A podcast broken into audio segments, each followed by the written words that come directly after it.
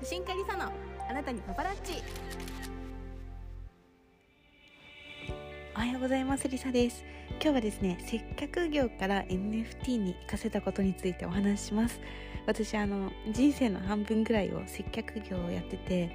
やってたんですけどあの写真家リサのとか言いながらあの写真はメインの仕事ではなく趣味でやっていて本職はずっと接客業をやってました。で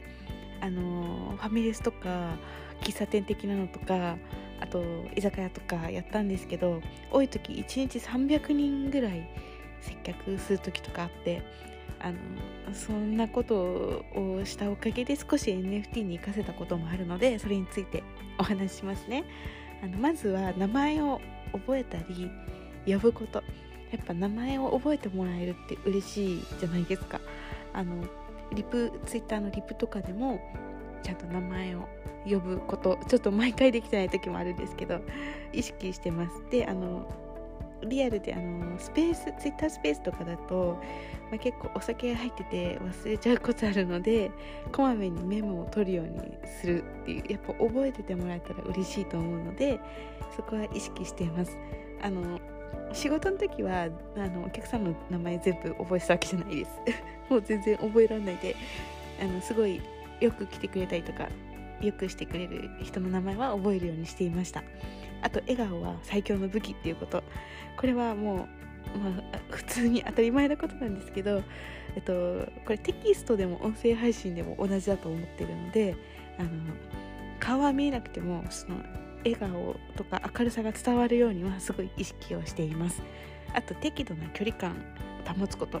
慣れ慣れしくしすぎないででも距離を離しすぎないっていうなんかいつも機械的な対応をしてるとあんまり人間らしさがないというかうーんフランクに接することでやっぱ相手も人間だぞというより身近に思ってもらえるので適度な距離感でフランクにするようにしています。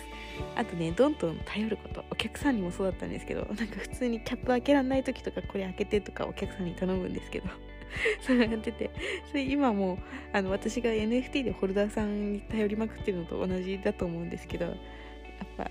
もうあの頼ってますね。その方が前もお話したんですけどより、えー、親近感自分ごとになってもらえるというか身近にな思ってもらえるのであの普通にもう頼ってます。あとはね察すること。あの相手がしてほしいことを言われなくてもできるようにすること、まあ、これは仕事でです。ほとんどですけど何か欲しいなって時とか言われる前に持ってくとか。なんかそういう察する部分っていうのはまあ今に生かせてる部分もあると思います。あと常に2つ先のことまで考えておくこと。A パターン B パターンっていうのを常に頭の中で作ってそこからさらに2つ先のことまでを考えておくこと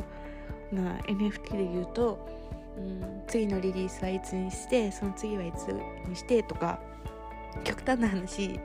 今年の春はこれ出して来年の春はじゃあこっち来年の春に回そうかなとかそういうところまで考えています。あのそうなった方がすぐに対応ができる。何かあった時に